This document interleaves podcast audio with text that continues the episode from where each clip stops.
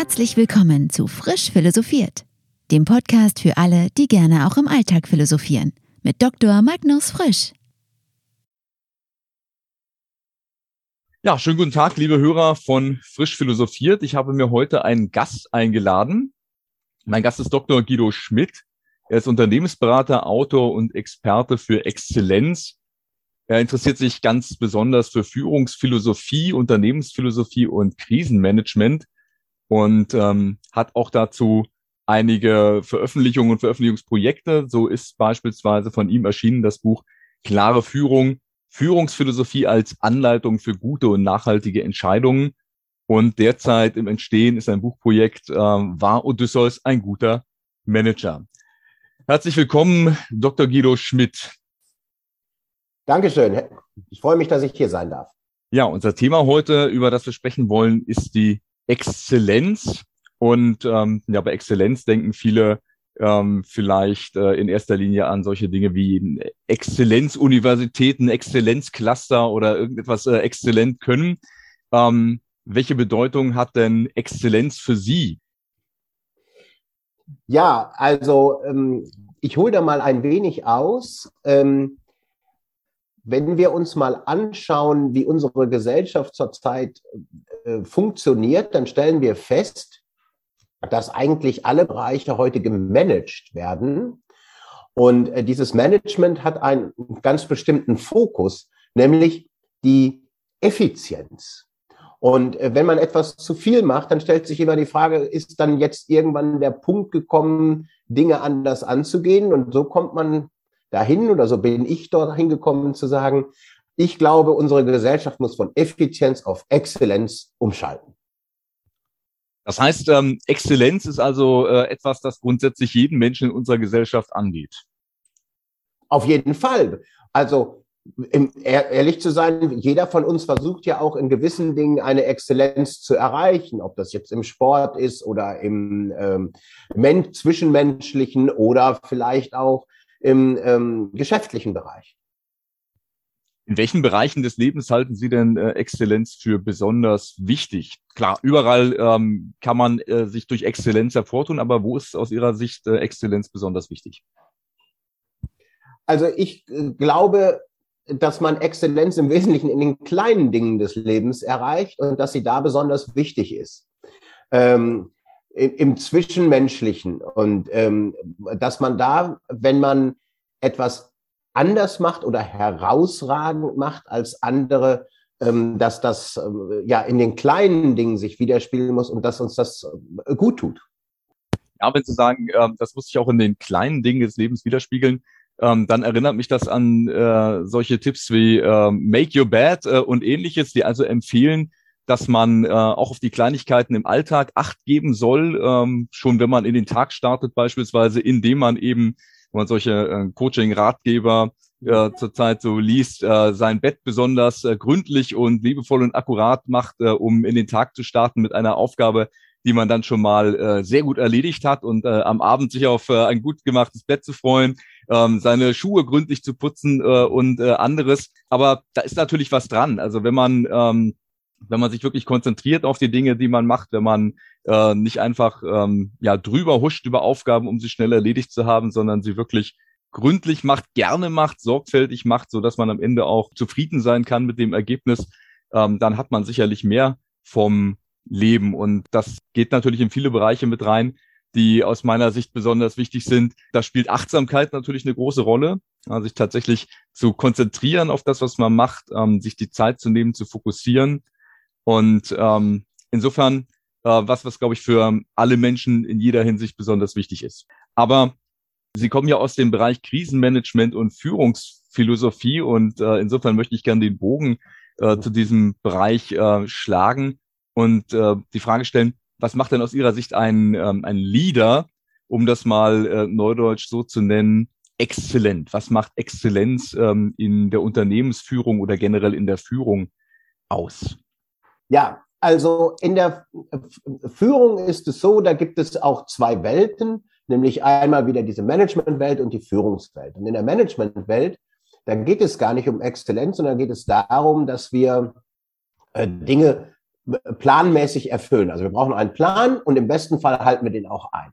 Da ist ja kein Spielraum für Exzellenz. Deswegen benutze ich das Wort Führung und sage, wenn ich etwas besser machen will, als es von mir erwartet wird, dann ist das exzellent und dann brauche ich aber auch eine Führung, die diese Freiheiten einräumt. In einem Satz gesprochen, ähm, Exzellenz basiert immer auf neuen Möglichkeitsräumen. Wenn Sie sagen, dass ähm, Exzellenz ähm, abhängig davon ist, dass man ähm, neue Handlungsräume hat, verstehe ich Sie dann richtig, dass das bedeutet, ähm, dass Ihrer Meinung nach Exzellenz bei der Ausführung einer Aufgabe äh, eben nur möglich ist, wenn ich als, ähm, als Ausführender entscheiden kann, wie ich selber vorgehe und äh, also nicht ähm, feste Prozesse habe, denen ich folgen muss äh, und klare Vorgaben. Genau, darum geht es. Also in unserer Welt ist ja so, dass viele Dinge vorgeplant sind. Also ich habe irgendwie eine Aufgabe, die ich erfüllen muss und dann kriege ich auch gesagt, wie ich das zu tun habe. Und ähm, äh, im besten Fall ist es so, dass ich die Aufgabe erfülle. Da ist, bestehen aber gar keine Freiräume mehr, Dinge vielleicht etwas anders zu machen, als sich derjenige, der das geplant hat, vorgenommen hat. Und deswegen kommt da irgendwie so ein, na, sagen wir mal, Einheitsbrei bei raus, ähm, wo man weder als Mitarbeiter noch als Kunde oder sonst irgendwie gearteter Stakeholder sagt, Mensch, das war jetzt aber mal toll. Und dieses Tolle erreiche ich, indem ich Freiräume habe oder Grenzen überschreite. Und ich mache mal ein Beispiel. Ähm, ich war neulich mit meiner Tochter in der Straßenbahn unterwegs. Wir kamen von einer Festivität. Es war mitten in der Nacht. Und meine Tochter stellte fest, dass sie etwas verloren hat. Dann schauten wir nachts da durch die Fenster der Straßenbahn ob dieser Gegenstand jetzt in dieser Straßenbahn sei. Und das bemerkte der Straßenbahnfahrer, stieg aus und fragte, ob er uns helfen kann. Äh, hervorragend, nicht? Also der hätte ja auch einfach die Türen schließen können und losfahren. Ich war ganz überrascht, dass er das machte.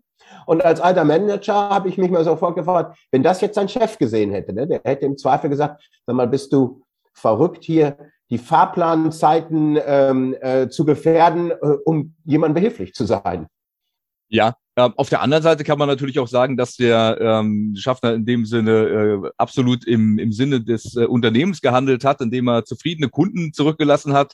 Ähm, die anderen Mitfahrenden wahrscheinlich auch gesehen haben, dass er sich darum kümmert, um solche Probleme und nicht einfach stur seinen Job ausübt. Mich erinnert das so ein bisschen an das ähm, militärische Konzept der Auftragstaktik, ähm, das äh, ja für das sozusagen preußisches Militär und äh, deutsches Militär bekannt ist, also dass man im Prinzip ein, äh, ein Ziel, einen Auftrag vorgibt, ein Endresultat, ähm, das einem als Zielvorstellung vorschwebt und möglicherweise noch äh, entsprechend ähm, ja, Grenzen und Auflagen gibt, aber ansonsten eben äh, dem Ausführenden äh, die nötigen Freiheiten lässt. Halten Sie das für äh, ein vergleichbares Konzept oder würden Sie sagen, der äh, Vergleich ist ein bisschen sehr an den Haaren herbeigezogen?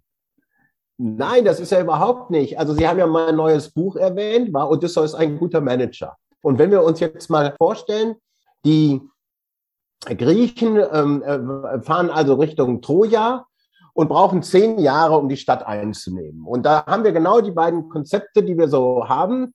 Ähm, auf der einen Seite die Spartaner mit riesiger Masse, die ähm, wiederholt und wiederholt gegen die Mauern von Troja anlaufen. Und es gelingt erst mit der exzellenten Idee und der Listigkeit des Odysseus, diese Mauern zu überwinden. Sonst würden die vielleicht heute noch versuchen, die Stadt einzunehmen. Und es gibt eben, und das macht eben genau den Unterschied zwischen Pflichterfüllung, ja, den es in Sparta gab, den es auch ähm, natürlich gab im preußischen Militär. Aber auch Kant ist aus meiner Sicht jemand, der die Pflicht ganz hoch hängt. Und ähm, dem freien Geist, der eine Situation beurteilt und eine überraschende, sprich herausragende, exzellente Lösung findet. Ja, ein sehr schönes äh, Beispiel aus der Antike. Im Prinzip hat Odysseus äh, immer noch das Ziel vor Augen. Troja soll eingenommen werden, äh, die schöne Helena wieder zu äh, ja, ihrem äh, rechtmäßigen Ehemann äh, Menelaos zurückgebracht werden. Aber wer sagt denn, dass man das mit den üblichen äh, militärischen Mitteln machen muss, so wie man sonst immer bei einer Belagerung vorgeht? Ja, hier haben wir äh, ein schönes Beispiel gehabt für die ähm, sozusagen Erreichung eines Ziels äh, auf sehr exzellente Art und Weise. Wie sieht denn für Sie eigentlich exzellente Führung aus? Was macht ein Anführer, einen Leader besonders exzellent? Also ein exzellenter Führer ist jemand, der eine Idee hat, hinter der er seiner Mannschaft versammeln kann. Also irgendetwas, was sich vielleicht erstmal ganz absurd anhört. Ja, wir diskutieren ja im Moment darüber, auf die Rückseite des Mondes zu fliegen oder ähm, Menschen auf den Mars zu bringen. Und ähm, Leute, die das überzeugend vortragen können, die versammeln ja ganz viele Menschen hinter sich, die sagen, das ist ein so spannendes Projekt, da will ich mitmachen. Also ähm, wesentliches Merkmal ähm, aus Ihrer Sicht von exzellenter Führung ist auf jeden Fall die äh, Fähigkeit, Leute zu begeistern und zu motivieren, eine klare Vision zu haben und äh, die so zu transportieren, dass man die ähm, Mitstreiter mitreißen kann.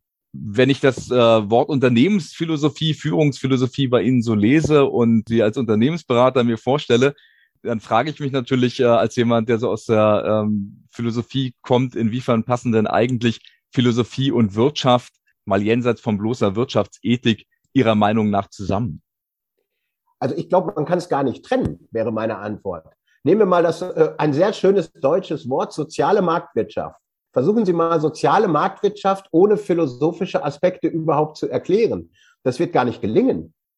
Selbstverständlich, genau. Also die zugrunde liegenden äh, Überlegungen äh, sind natürlich äh, philosophisch ähm, ja sehr ähm, tiefgründig und aufgeladen, aber ähm, die Frage für mich ist, äh, inwieweit einzelnen Akteuren in der Wirtschaft tatsächlich diese philosophischen Grundlagen ihres Agierens immer so bewusst werden oder müssen die sich dessen überhaupt bewusst sein? Was meinen Sie, Herr Schmidt?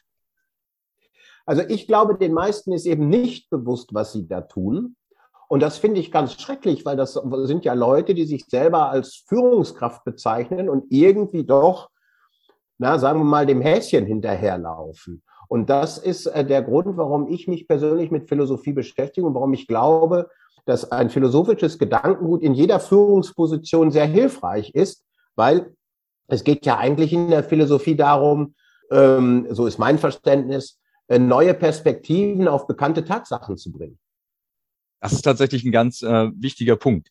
Ja, ich würde gerne äh, zum Abschluss Ihnen noch eine Frage stellen äh, zum Bereich Unternehmensphilosophie wenn Sie Unternehmen beraten, wenn Sie mit Unternehmen zusammenarbeiten, ähm, wie wichtig ist es für Sie, äh, dass diese Unternehmen eine kohärente Philosophie haben, ähm, nach der sie äh, ihr wirtschaftliches Handeln, ihr kaufmännisches Handeln ausrichten? Also das wäre sehr wünschenswert, wenn wir Unternehmen und Unternehmer hätten, die tatsächlich eine Unternehmensphilosophie auch definieren. In der Diskussion, ähm, in der praktischen Diskussion läuft das eigentlich anders. Man hat ähm, immer sehr konkrete, harte Ziele, Management-Ziele halt. Und ähm, um die geht es. Aber wir wissen natürlich auch, dass zum Beispiel eine Unternehmenskultur die wesentliche Basis ist, ob ich erfolgreich bin oder nicht. Und in der betriebswirtschaftlichen Literatur ist es zum Beispiel so, dass es eine ganze Reihe von Autoren gibt, die sagen, Unternehmenskultur kann man gar nicht verändern. Das ist eine Resultante aus allem, was da so ist, aus den Menschen, aus den Systemen, aus der Organisation, aus der Umwelt. Und ich behaupte, nein, man kann Unternehmenskultur sehr wohl beeinflussen, und zwar indem man bewusst eine Unternehmensphilosophie durchdenkt. Zum Beispiel die Frage, sind wir effizienzgetrieben oder wollen wir auch exzellent sein? Das ist ja eine philosophische Frage. Und diese Reflexion, glaube ich, haben die meisten Unternehmen in der Wirtschaft heute nicht mehr. Aber wenn Sie in eine, wenn Sie Zukunft gestalten wollen, dann kommen Sie nicht umhin, diese Reflexion einmal zu machen. Und gerade jetzt auch bei Corona ist doch die Frage, können wir nach Corona so weitermachen wie vorher oder verändert sich unsere ganze Wirtschaft und unser Geschäftsmodell?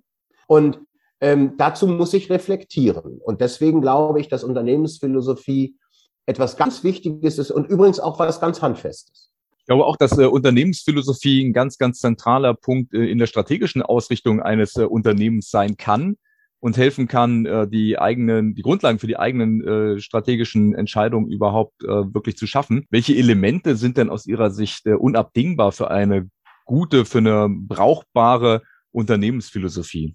Also tatsächlich ähm, startet man da am besten mit den etwas weichen Faktoren, also sprich die Vision oder Mission. Warum? Ähm, die Vision ist etwas, was Sie nie erreichen. Das ist das, äh, der Weg zum Horizont, wo man ja bekanntlich nie ankommt. Aber genau diese Abstraktion ähm, bringt die Möglichkeit, dass die Leute sich dahinter versammeln und nicht bei Ereignissen des Tagesgeschäftes nicht mehr wissen, wofür sie stehen. Sie gehen halt immer noch zum Horizont. Der ändert sich nicht. Dieser, diese Vision ändert sich nicht.